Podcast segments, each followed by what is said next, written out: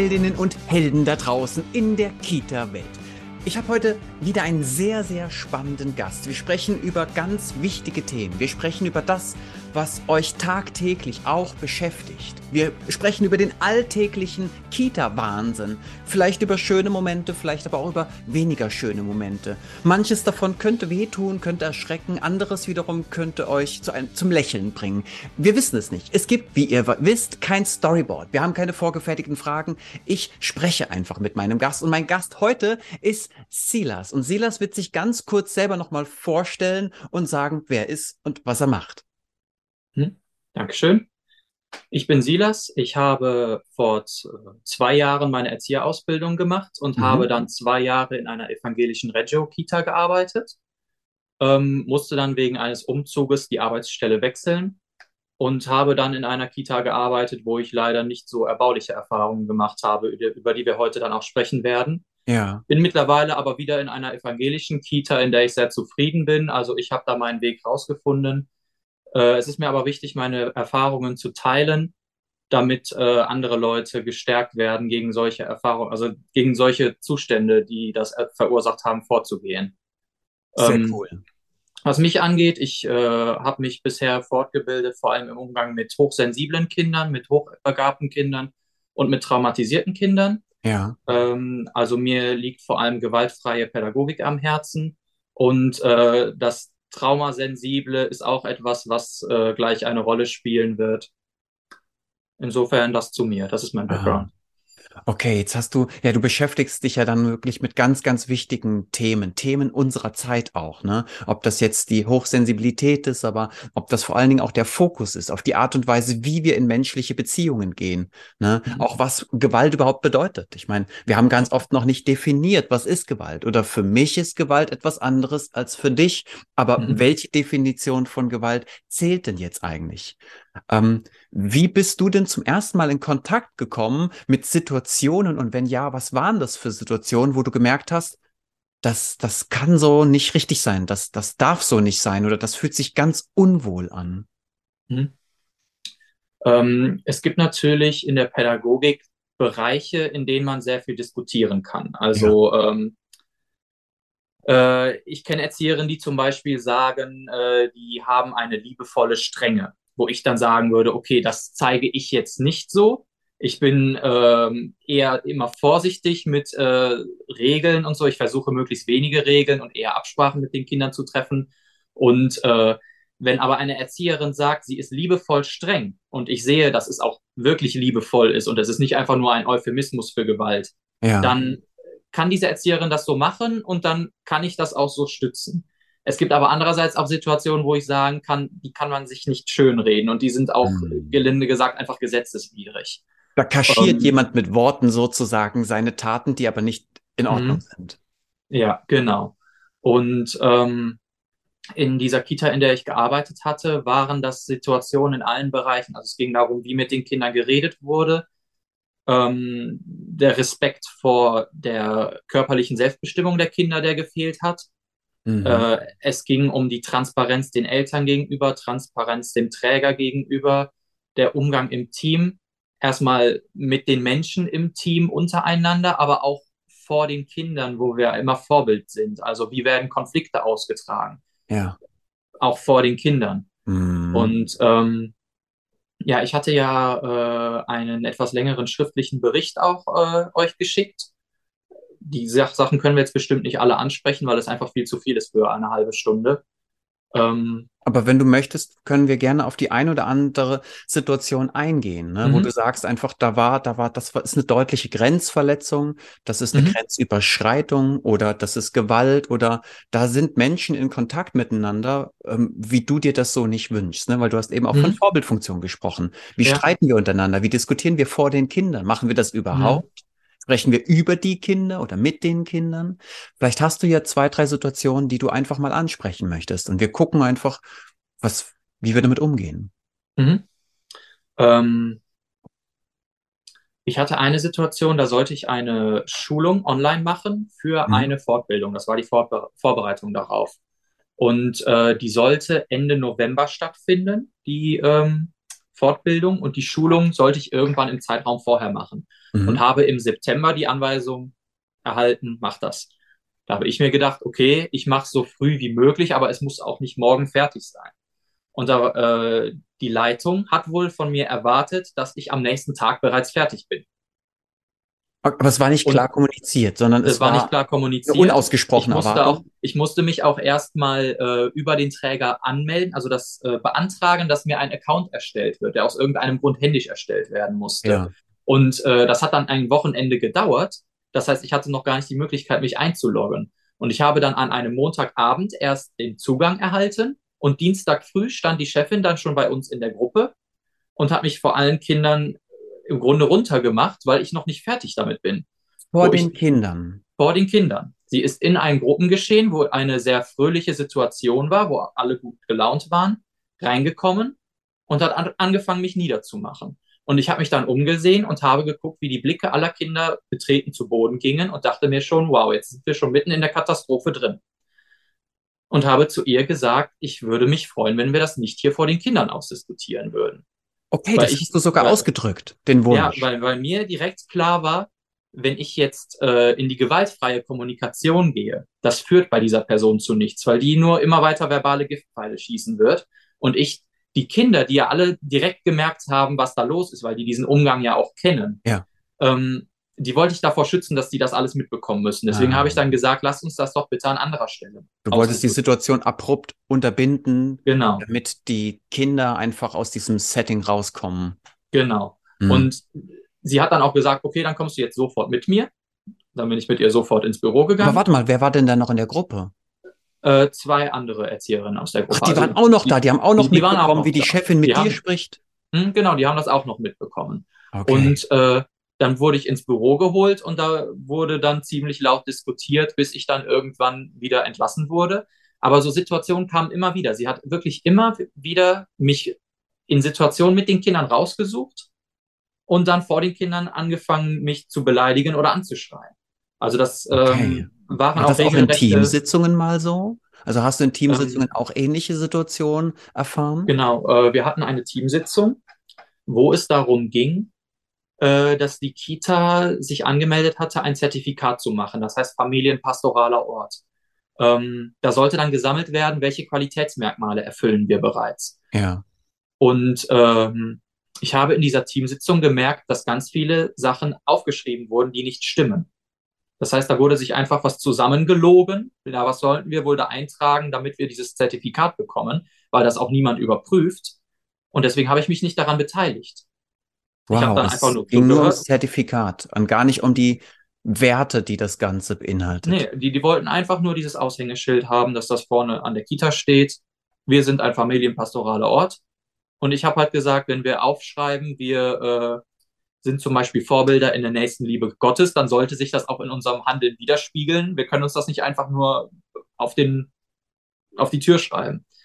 Ähm, und da wurde ich auch von dieser Chefin sehr plötzlich angegangen, wo sie mir dann auch vorgeworfen hat, ich würde mich nicht beteiligen und äh, nicht richtig mitarbeiten. Und äh, ich solle mir ja mal ein Beispiel an Kollegin XY nehmen, weil die ist ja auch neu und äh, die stellt aber wenigstens Fragen. Da ließe sich dann darüber streiten, ob diese Fragen sinnvoll waren oder nicht oder ob die das die Diskussion vorangebracht haben. Ähm, da habe ich auch gedacht, jetzt möchte sie also diese Kollegen und mich gegeneinander ausspielen. Mhm. Also ich hätte mich in der Situation nicht verteidigen können, ohne diese Kollegin, die mir ja gar nichts getan hat, anzugreifen. Weshalb ich dann auch nichts dazu gesagt habe. Mhm. Stichwort gewaltfrei. Ja. Und ähm, sie hat da wirklich eine Schikane gestartet und die Kolleginnen, die schon länger in dieser Einrichtung sind und diese Chefin auch schon kennen, die haben alle nichts gesagt. Die haben betreten zu Boden mhm. geguckt wo ich mir dann dachte, wow. Ich wollte dich das gerade fragen, Silas. Wie haben denn die Leute reagiert? Ich meine, die bekommen das doch mit. Das ist doch dein Team. Ich meine, das ist doch die Gang. Die, ähm, die Gang. Hat da keiner was gesagt? Das, das war die Gang der Chefin. Ich war ah. praktisch der Fremdkörper, der da reinkam. Okay. Diese Leitung hat im Grunde versucht, das so ein bisschen wie so ein äh, Clubhaus auf dem Schulhof aufzubauen. Hier kommen nur Mädchen rein und äh, Eltern sind alle doof und Lehrer sind doof und ich will hier nicht gestört werden die im Team sollten alle ihre besten Freundinnen sein. Und ähm, ich kam dahin und habe dann eine andere Pädagogik vertreten als die, die da schon seit 30 Jahren praktiziert wird. Und damit war Wie ich natürlich du es kurz? Problem. Magst du Hm? ganz kurz nur die, die, die, die Eckpunkte beschreiben, wo du sagst, ne, das ist eine, eine, eine Pädagogik. Es gibt ja Dinge, ähm, auch ähm, Dinge, die, die, die schon älter sind, die durchaus Mhm. auch noch akzeptabel sind, wo man sagt, okay, das hat auch einen, einen kulturellen Anreiz oder da sind Mhm. Dinge, die können wir heute immer noch so machen. Und dann gibt es auch Dinge aus, aus einer alten Pädagogik, die sollten wir heute lieber nicht mehr machen. Ja. Wo hast du gemerkt, unterscheidet dich dein pädagogisches Verständnis von dem pädagogischen Verständnis dieses Teams? Mhm. Ähm, Unterschiede lagen zum Beispiel darin, dass ich Kindern niemals anschreie. Ist das dort Ähm, gemacht worden? Das ist gemacht worden. Kinder sind beleidigt worden. Es fielen äh, so typische Totschlagsätze wie, wie kann man nur so dumm sein? Rede ich Echt nicht jetzt? oder was? Wieso kannst du das nicht? Du bist doch schon so und so alt. Ähm, Kinder wurden am Arm Das ist ja gepackt. Demütigung. Ja, die wurden am Arm gepackt, irgendwo hingezerrt, irgendwo hingesetzt und so, da bleibst du jetzt sitzen und schämst dich so ungefähr. Du Scheiße. Ähm, Kinder wurden gezwungen, Dinge zu probieren, die sie nicht mögen und ihren Teller leer zu essen, obwohl sie satt waren. Alter, das ist ja Gewalt. Ähm, gezwungen, bestimmte Kleidung zu tragen. Zum Beispiel war einmal ein lauer Sommertag und äh, die eine Erzieherin war dann der Meinung, für ein Kind ist es ohne Jacke zu kalt, aber sie hatte nur eine dicke Winterjacke dabei. Und das war dann zu warm und sie hat das Kind gezwungen, die Winterjacke zu tragen, obwohl es dann nachher auch völlig durchgeschwitzt war. Und dann, als ich gesagt habe, hey, wir können dieses Kind doch nicht zwingen, das muss doch die Jacke ausziehen dürfen, dann, äh, ja, aber die Eltern wünschen ja, dass die warm angezogen sind und dann ist das jetzt so und dann sind ja die Eltern schuld. Ähm, wow. was nicht so ganz meine Haltung ist bei sowas. Ähm, dann äh, ein ganz extremes Beispiel, das habe ich persönlich nicht mitbekommen, aber eine Kollegin hat mir erzählt, dass das vorgefallen ist. Da hatte ein Kind in der U3-Gruppe sich in die Hose gemacht, also das war schon ohne Windel, hat sich in die Hose gemacht und wurde daraufhin vor die ganze Gruppe gestellt und dann äh, sozusagen öffentlich verspottet. So, haha, guck mal, das Baby hat sich in die Hose gemacht. Das ist furchtbar. Das ist Mhm. ganz, ganz furchtbar. Ähm, ein Fall war, das habe ich gehört, während ich im Wickelraum war. Da ging die Chefin mit ihrer Gruppe am, am Flur entlang und ähm, dann hat eine Kollegin wohl sowas gesagt in Richt also über ein Kind so in Richtung, ja, das ist sozial sehr schwach. Und dann Ja. hat die Chefin laut gelacht und dann gesagt, ach, da ist es nicht sozial schwach, da ist nur zu wenig Hirn vorhanden. Wo ich dachte, wow, die versucht einzuschätzen, die Hirnmasse, also wie groß die Hirnmasse der Kinder ist und sich dann noch darüber lustig zu machen. Ähm, also äh, ich habe täglich in dieser Kita die, die Hände über dem Kopf zusammengeschlagen und mir gedacht, das kann doch nicht wahr sein, was hier passiert. Und ähm, das Schlimme dabei war, die Kolleginnen konnten alle, wenn die Chefin nicht im Raum war, wunderbar aufzählen, was alles schlimm ist und was sich eigentlich ändern müsste. Nur wenn sie da war, haben die alle den Mund gehalten. Wenn Und sie sie haben es auch selber gemacht, hat, scheinbar, oder? Ich ja, meine, das war ja nicht sie alles nur die attackiert Chefin. hat, dann hat, haben die anderen still dagestanden und dann erst im Nachhinein gesagt, ja, das war ja jetzt überhaupt nicht in Ordnung, wie die mit dir geredet hat. Aber keiner hat interveniert. Keiner hat Nein. irgendwie. Ähm, ich habe dann letztendlich die MAV verständigt, die Ja. mir gesagt hat, die versucht sich da irgendwie einzusetzen, aber ich habe dann nichts mehr davon gehört. Ich habe einen 14-seitigen Bericht geschrieben, den ich an den Träger geschickt habe, an die Regionalleitung. Wow. Ich wurde komplett ignoriert. Da kam Nein. nichts zurück. Das ist ja gesetzeswidrig. Die müssen reagieren. Hast du solche Situationen beschrieben? Und- Ja, ich habe äh, diese Situation, also es war 14 Seiten lang, alles Situationen, wo irgendwas passiert ist, wo ich sage, das ist pädagogisch nicht tragbar. Da waren Situationen, wo man sagen könnte, okay, das ist gesetzlich äh, schwammig. Zum Beispiel, ein Kind hat ein Bild gemalt, Erzieherin guckt sich das an und sagt, das ist aber nicht richtig gemalt, mal das so und so neu. Komplett lieblos, aber das ist jetzt noch nicht so, dass man sagen würde, oh, da muss jetzt sofort das Jugendamt hin, weil das und das Gesetz gebrochen wurde. Ja, ja, aber es Ähm, ist pädagogisch verwerflich. Es ist Also pädagogisch einfach, verwerflich, das auf jeden Fall. Es ist kein Gesetzes, äh, äh, kein, kein Gesetzesübertritt, aber es ist halt pädagogisch halt. Genau. Und, und es gab aber auch die Situationen, die wirklich Gesetzesübertritte waren, wo ich auch ähm, das Jugendamt später verständigt habe, wo ich aber natürlich wegen Datenschutz jetzt nicht erfahren konnte, ob das zu irgendwas geführt hat. Ähm, aber es war einfach insgesamt sehr verzweifelt für mich, da zu arbeiten. Ja. Ich bin jeden Tag mit Bauchschmerzen zur Arbeit gegangen. Ich hatte Albträume und Schlafprobleme, während ich da bin. Habe mich auch irgendwann wegen Depressionen krank schreiben lassen. Ähm, und hat da keiner ja. mal nachgefragt, so Silas, Mensch, nee. du bist ja öfters jetzt mal nicht da gewesen, bist du krank, geht's dir nicht gut? Mhm. Ähm, ich hatte eine Kollegin, die immer gefragt hat, wie es mir geht, die auch so ein bisschen, ähm, sie hatte Verständnis für mich, aber hat sich auch nicht für mich eingesetzt in dem Sinne. Jedenfalls nicht auf eine Art und Weise, dass ich das bemerkt hätte. Ich ja. weiß natürlich nicht, was da im Hintergrund passiert ist.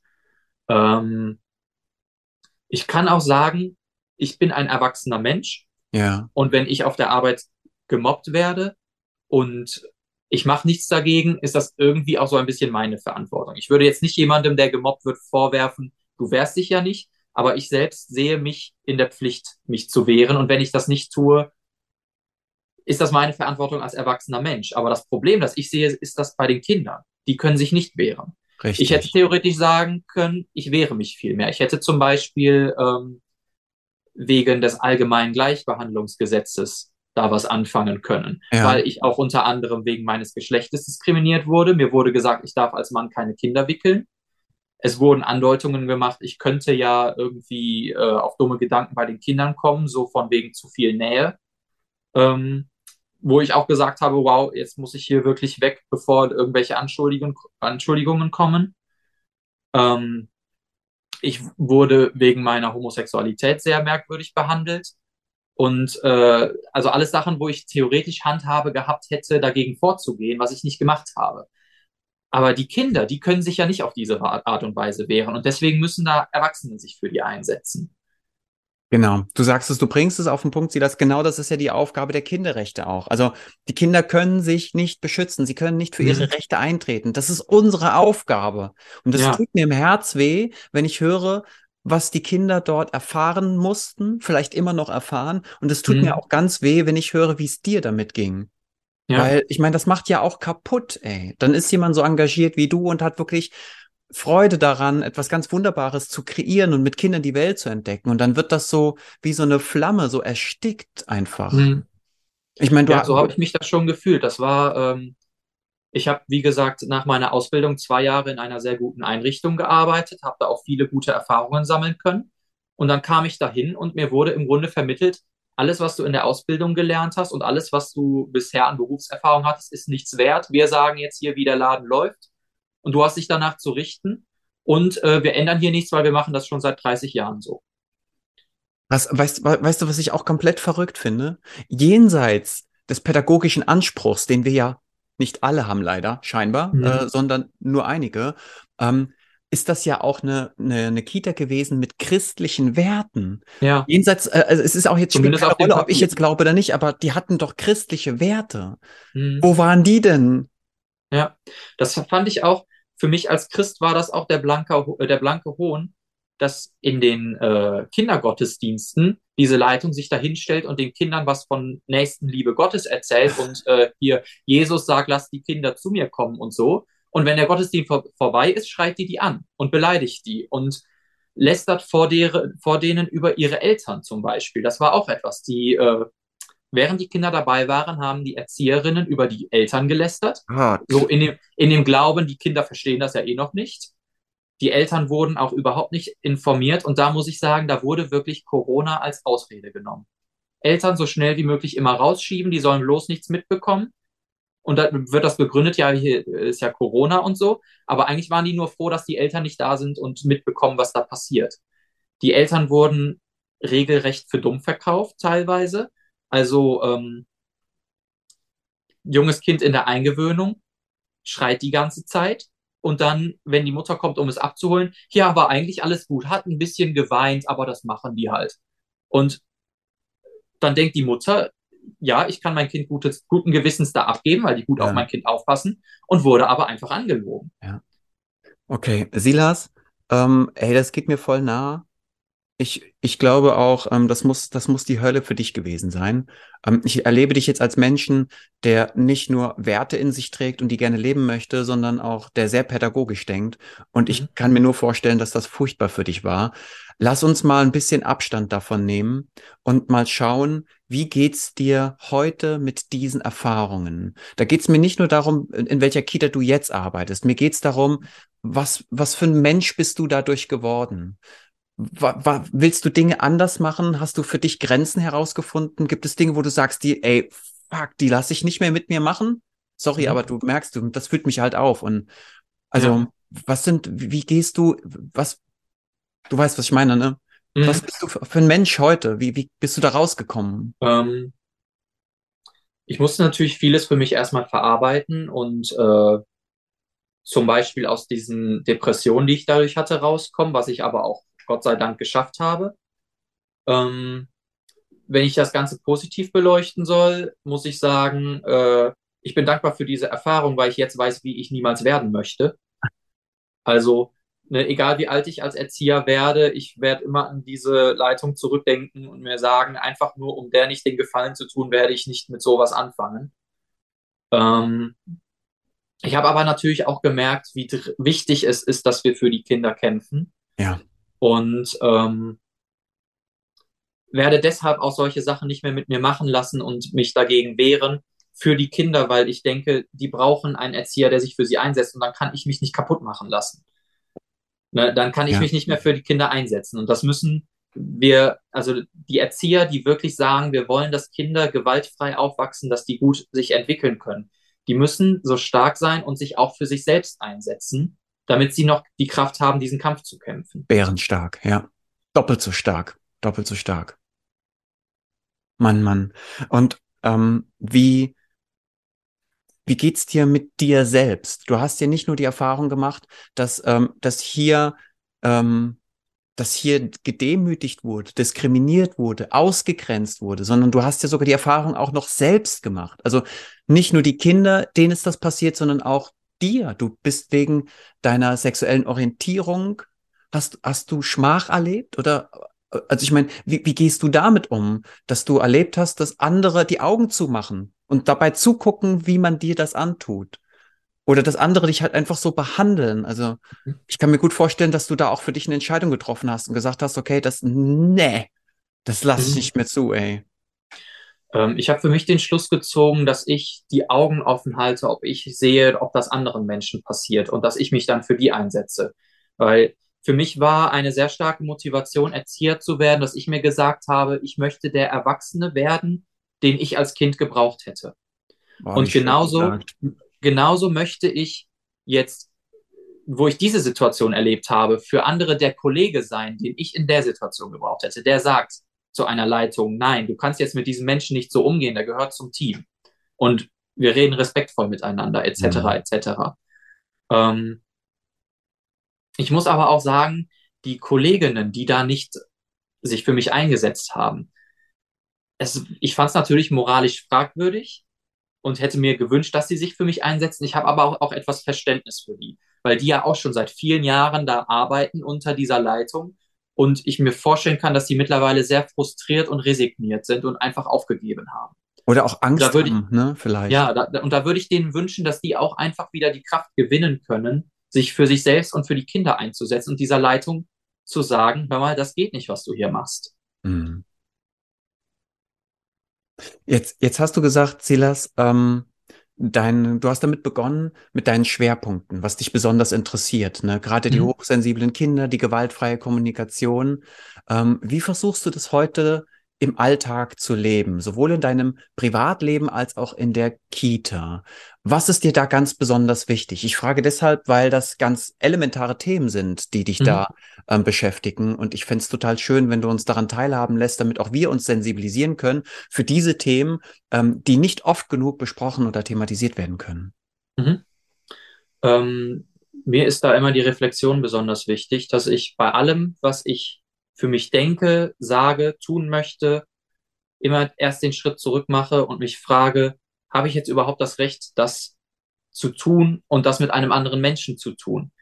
Ist jetzt überhaupt meine Lebensvorstellung die richtige? Oder kann ich auch einfach sagen, dieses Kind ist eine eigenständige Person, die ihr Leben eigentlich so aufbauen kann, wie es möchte. Und ich habe überhaupt nicht das Recht, dem zu sagen, du musst das jetzt so oder so machen, sondern ich kann höchstens ein Vorbild sein. Also ich kann mich auf eine bestimmte Art und Weise verhalten als Angebot für das Kind, als Impuls. Und wenn das Kind sich entscheidet, ich mache das jetzt so wie der Silas, weil ich das klasse finde, dann kann ich mich freuen. Und wenn es das anders macht, kann ich mich auch für das Kind freuen, dass es dann einen eigenen Weg gefunden hat. Wow, ähm, damit schützt du ja auch dich selbst davor, das Kind unterbewusst zu manipulieren. Dadurch, dass du noch genau. zurücktrittst und dich hinterfragst, mit welchem Ziel tue ich, was ich tue. Mhm. Wow. Ähm, die, äh, also wir hatten in der Ausbildung eine Lehrerin, die uns immer sehr äh, ans Herz gelegt hat, zum Beispiel das Wort Mann fallen zu lassen. Mhm. Es gibt ja diese Sätze, das macht man nicht oder das macht man ebenso. Man sollte das und so und das, so tun. Das sollten mhm. wir nicht tun, sondern dann zum Beispiel sagen, ich bevorzuge es, das so und so zu machen, weil dann immer offen bleibt, jemand anderes kann das aber auch anders handhaben und damit genauso glücklich werden.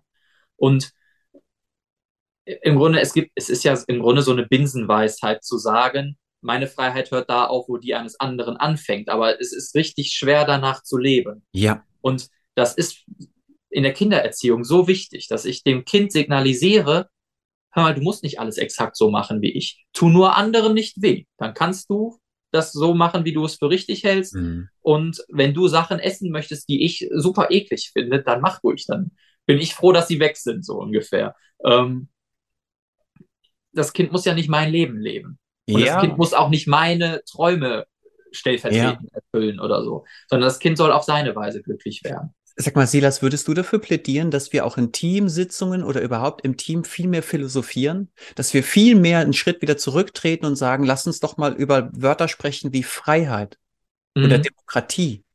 Ja, oder Sensibilität, ne? Da wäre ich uneingeschränkt für. Ich habe nämlich, bevor ich die Erzieherausbildung gemacht habe, Philosophie studiert. Und Ach, ähm, ich hatte auch in der Ausbildung im Berufspraktikum eine sehr gute Praxisanleitung, die mit mir im Grunde, äh, wir waren in der U3-Gruppe und die Zeit, in der die Kinder im Bett waren, haben wir immer genutzt, um pädagogische Diskussionen zu führen. Und wir haben alles hinterfragt. Wir haben immer überlegt, wie war das in unserer eigenen Kindheit? Wie sehen wir das heute? Wie soll das sein? Und ist das überhaupt richtig? Und wir haben alles komplett zersetzt. Und ob es nur darum geht, welche Farbe hat das Essen oder was für Kleidung wird getragen und so weiter. Und das hat mir so viel geholfen in meiner mhm. beruflichen Entwicklung, immer wieder diese Diskussion zu führen und mich zu hinterfragen und zu sagen, was wäre, wenn ich jetzt das Ziel hätte, mich selbst in der Diskussion sozusagen fertig zu machen, was würde ich denn für Argumente nehmen, um meine, meinen eigenen Glauben zu hinterfragen? Und das heißt ja nicht, dass man seine Sachen alle komplett verwerfen muss, aber dieses, dieser Versuch dagegen zu argumentieren hilft einfach, die Gegenseite zu verstehen und dann zu sagen, ja, andere Menschen können auch ein gedeihendes Leben führen, auch ja. wenn die etwas anders machen als ich. Es öffnet ja auch ne, unsere Wahrnehmung. Mhm. Also das hilft uns dabei, uns nicht zu ähm, hoch zu fokussieren auf diese, diese eine scheinbare Wahrheit oder Realität, sondern gibt uns die Möglichkeit zu erkennen, es gibt da draußen sehr viele Wahrheiten und sehr viele Realitäten. Mhm. Oh. Ja, ähm, manche Sachen sind vielleicht objektiv, so, so, so Sachen wie, dass es die Schwerkraft gibt, aber das ist ja jetzt nicht äh, pädagogisch irgendwie Thema. Ja. ähm, aber was so Sachen wie Kultur angeht, das ist natürlich alles subjektiv und da ja. kann man viel diskutieren und da kann man einfach den anderen sein lassen, wie er ist. Ja, alleine schon auch mit der Religion, ne? Was ist Religion? Ja. Was ist ein gläubiger Mensch? Was ist der mhm. Glaube? Was sind, was sind die Aspekte des Glaubens? Ja. Ähm, da gibt es ja das so ist, viel. Hm, und das ist auch zum Beispiel etwas, ich bin äh, sehr überzeugter Christ. Äh, Freunde von mir sagen äh, spaßeshalber immer, ich wäre ein Fanatiker. Aber es ist natürlich so ein bisschen übertrieben. Ähm, es ist mir aber trotzdem sehr wichtig, wenn ich mit den Kindern Religionspädagogik mache, dass ich immer sage, ich glaube das und das. Nicht, es ist so und so. Ne? Mhm. Zum Beispiel, ich glaube, dass Jesus der Sohn Gottes ist, aber nicht, das ist so und ihr müsst das jetzt auch glauben. Auf also keinen du trennst Fall. Wissen von Glaube ich, ich trenne vor allem, ähm, was halte ich für richtig von was kann ich den, El den Kindern vermitteln und also ich kann den Kindern nicht sagen, was richtig ist. Ja, ich kann nur sagen, was, was ich glaube, passt. was richtig ist, ja. aber die, die haben natürlich das Recht, das zu hinterfragen. Ja. Und da gehst darum, du den Weg mit, geht. das erwartest Na, du auch. Auch, auch wenn ich sagst, noch so überzeugt bin, dass ich recht habe, ich kann dem Kind ja nicht einfach sagen, du musst das jetzt glauben, weil ich das glaube. Ja. Wenn das Kind von sich aus auf die gleiche Einsicht kommt wie ich, dann freue ich mich. Aber ja. wenn nicht, dann soll es halt anders seinen Weg finden. Silas, eine Frage hätte ich noch. Wir sind jetzt, wir kommen jetzt so langsam zum Schluss unseres Interviews. Mhm. Ähm, du hast ja auch gesagt, dass gerade die gewaltfreie Kommunikation ähm, einen, einen, hohen Stellenwert für dich hat. Ähm, ja. Ich gehe mal davon aus, du meinst die klassische gewaltfreie Kommunikation nach Marshall B. Rosenberg. Ja. ja? Ähm, was gibt es da, wo du sagst, da würde ich mir wünschen, dass viel mehr Leute damit in Kontakt kommen? Gibt es ein Learning oder gibt es so ein, ein, Magic Moment aus der ge gewaltfreien Kommunikation, ähm, was dich komplett flasht oder was dein Leben so bereichert hat, dass du dir das mhm. wünschen würdest, dass wir uns viel mehr auch damit beschäftigen? Mhm. Es ist so, alles, was so zu gewaltfrei gehört, war für mich eigentlich relativ schnell klar durch meinen christlichen Background, weil ich da einfach sage, das, das ist nichts, was ich lernen musste, das war für mich einfach von Anfang an auch in der Erziehung drin und äh, ist selbstverständlich und das versuche ich auch in meinem Privatleben so zu tragen. Was ich aber neu kennengelernt habe, ist ähm, diese Art Sätze zu formulieren. Ich sage meine Beobachtung, ähm, dann kam, meine ich, der Wunsch. Das nee, Gefühl? Der Wunsch kam zuletzt. Das Gefühl, das Bedürfnis, der Wunsch. So. Ne, ich sehe. Die Bitte, Obacht, die Bitte. Ja. Der Wunsch ist ähm, nicht das, was wir an der Stelle wollen, sondern die Bitte, die konkret formuliert mhm. wird. Das meinst du wahrscheinlich. Ja, genau, das meine mhm. ich. Man kann ja auch Appell zum Beispiel sagen. Das ist, äh, kann man diskutieren, welche Wörter da geeignet sind. Also ich sage zum Beispiel, es ist hier aufgeräumt.